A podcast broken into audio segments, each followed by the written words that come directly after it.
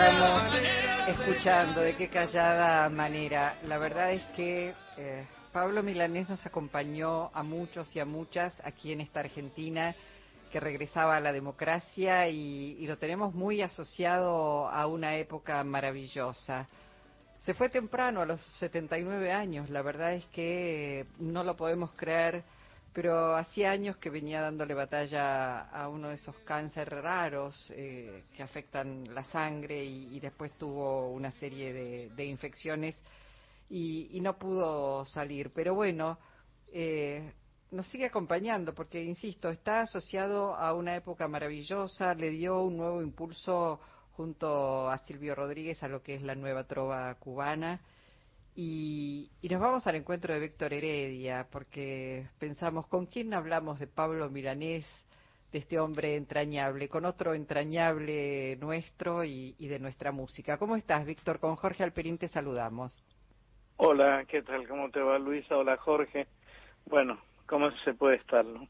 Sí. Con mucha tristeza, porque fueron estos dos últimos días realmente este, muy muy doloroso, pérdidas muy dolorosas. Días de pérdidas, este, digo, lo, lo que uno puede hacer en estos momentos, Víctor, quizás es aferrarse a lo mejor que esas pérdidas dieron en vida, ¿no? Hay un legado, eh, te referís obviamente a la partida de Eve que está morando en otra casa ya y ahora de Pablo Milanés, pero digo, han dejado cada uno en su, en su este, trabajo, en su tarea, en su militancia, mucho, ¿no? Mucho para, para seguir sosteniendo y, también para profundizar procesos, seguramente. Sin ninguna duda. Justamente, mira, me, estaba escribiendo una pequeña columna para un trabajo que está haciendo Página 12 desde el sector cultura justamente sobre aquellos conciertos, el mítico concierto de obras sanitarias, donde muchos de nosotros tuvimos el privilegio de, participar. Y recordaba con mucho amor, con mucho afecto y también, te diría casi hasta con alegría, ¿no? Aquella juventud que todos teníamos entonces y la esperanza que de ahí emanaba yo te puedo asegurar que si uno pudiera recorrer hacia atrás ese camino y otra vez eh, colocarse en ese lugar, este, quizá podríamos mirar a la Argentina desde otro sitio, ¿no? Este, desde nuestros corazones, porque este odio que nos rodea, esto tan abyecto que nos sucede, ¿no? Tiene tan poco que ver con aquel inicio cuando la democracia era hacía sus primeros pininos, ¿no? Y qué país soñado, ¿no? Y qué es lo que nos ha pasado. Pero bueno, Pablo está ahí, este, proponiendo alegría y proponiendo esperanza, sin ninguna duda. Mm. Eh, contanos un poco cómo, cómo lo conociste vos eh, a, a, Pablo Milanés, cómo, cómo te fuiste vinculando, cómo se fue entrelazando esa amistad musical, autoral, este, y, por supuesto eh, con los sueños de la patria grande y de una, una Cuba sin bloqueo. Lo conocí obviamente personalmente aquí, en el 84, a raíz de la llegada tanto de él como de Silvio a la Argentina para realizar esos conciertos en obras sanitarias. Obviamente ya conocía sus canciones, las canciones generalmente nos preceden, este, llegan antes que, nosotros a todos lados. Y me pareció un tipo absolutamente generoso, sencillo, humilde.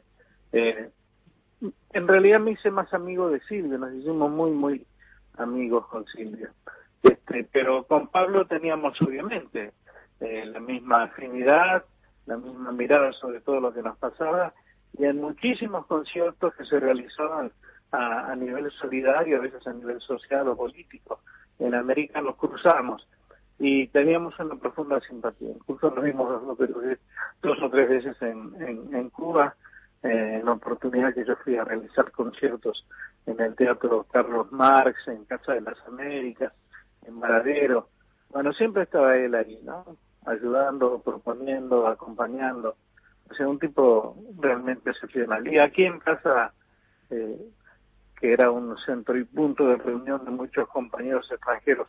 Cuando venían a la Argentina hemos compartido eh, tardes, veladas, almuerzos, asados inolvidables. Claro, pensaba después en también la gran madrecita que ha sido la negra Sosa, Mercedes. También.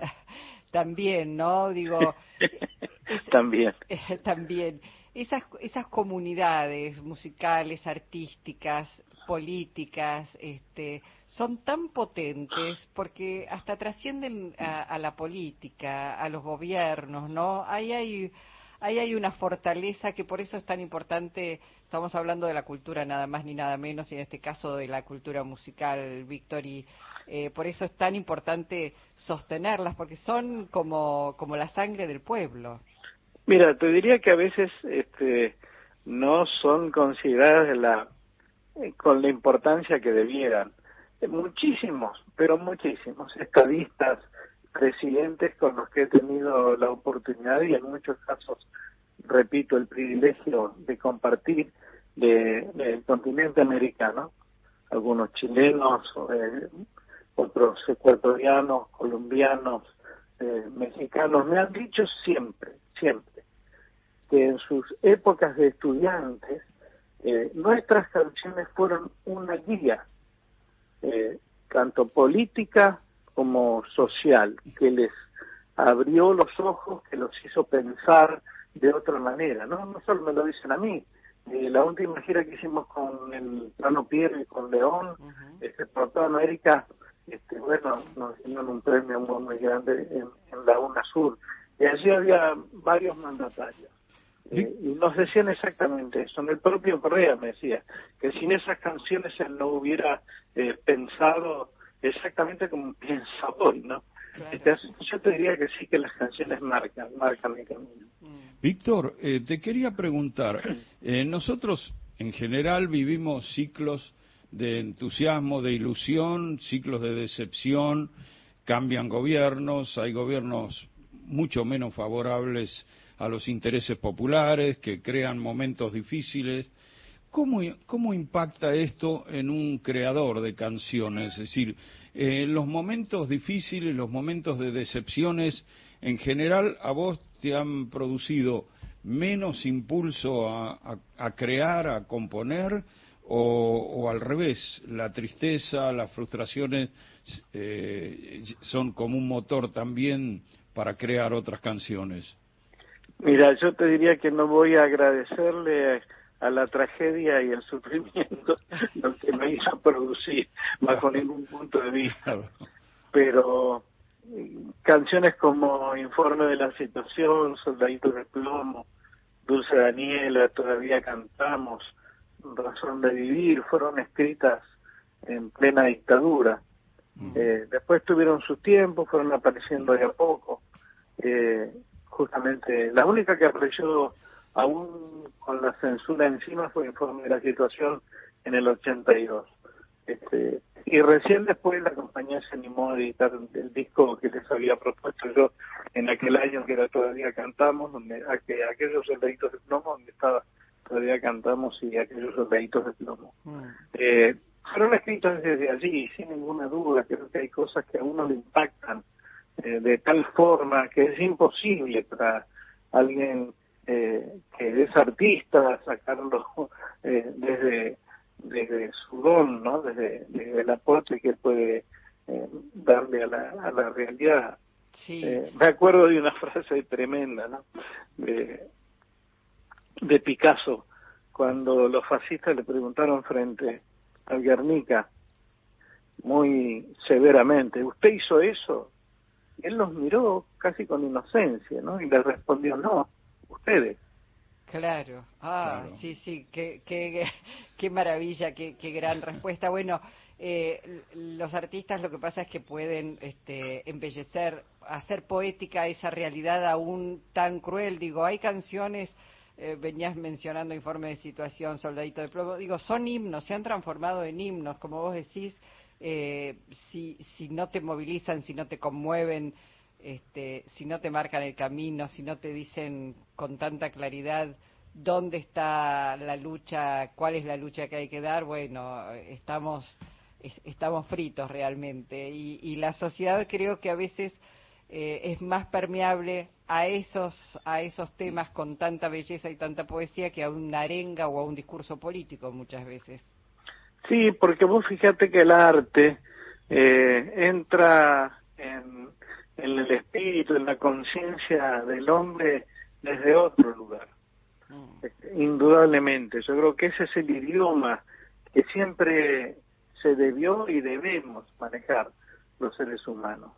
Este, porque pareciera ser que el discurso político eh, comienza a ser increíble, porque al no cumplirse, al no darle respuesta concreta a las necesidades cotidianas, a aquel que lo escuchó y votó a quien lo decía, eh, se siente frustrado, absolutamente frustrado. En cambio, cuando miras una obra, qué sé yo, se me ocurre eh, cualquier obra pictórica de, nuestros queridos pintores, este, Alonso, Berni, cuando miras un Juanito Laguna, ¿no?